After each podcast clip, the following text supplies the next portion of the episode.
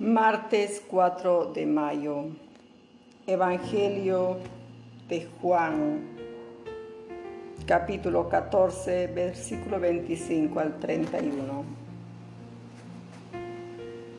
Les he dicho estas cosas estando con ustedes, pero el defensor, el Espíritu Santo, el que el Padre enviará en mi nombre, Él se enseñará todo y les recordará todo lo que les he dicho.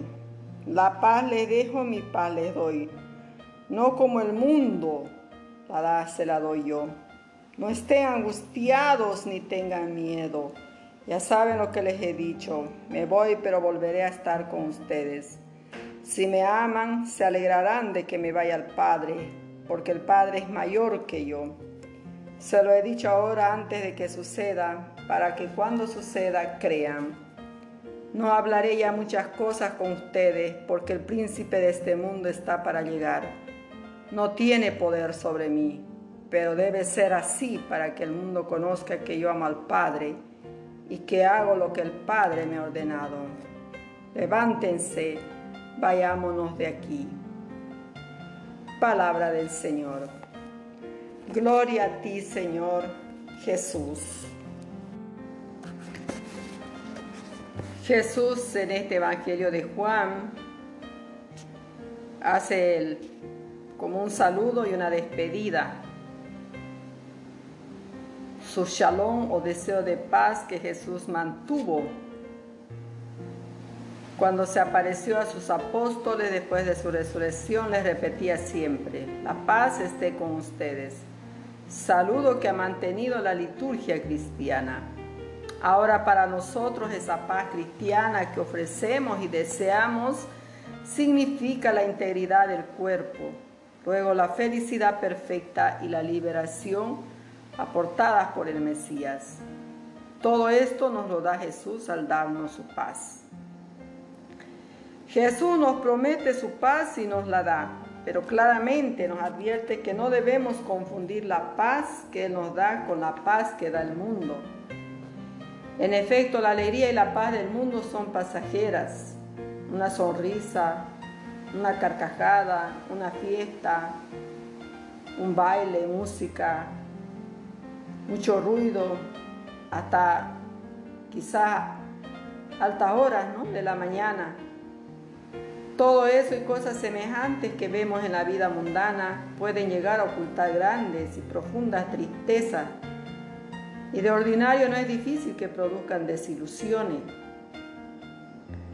la paz que Cristo nos da es una paz más bien íntima, profunda, paz del corazón, que luego rebosa hasta lo exterior, pero que se manifiesta no de manera ruidosa, sino mansamente. El que tiene a Cristo vive en paz, pues ningún pensamiento es tan agradable al corazón como el pensar que Cristo nos ama y está presente en nosotros. De ahí que el cristiano que tiene a Cristo no tiene motivo para dejarse llevar de la tristeza, aun en los momentos duros de la vida, pues nada hay en la vida que nos pueda separar de Cristo. Siempre se esponjará nuestro corazón con la esperanza cierta del premio que hemos de recibir en el cielo.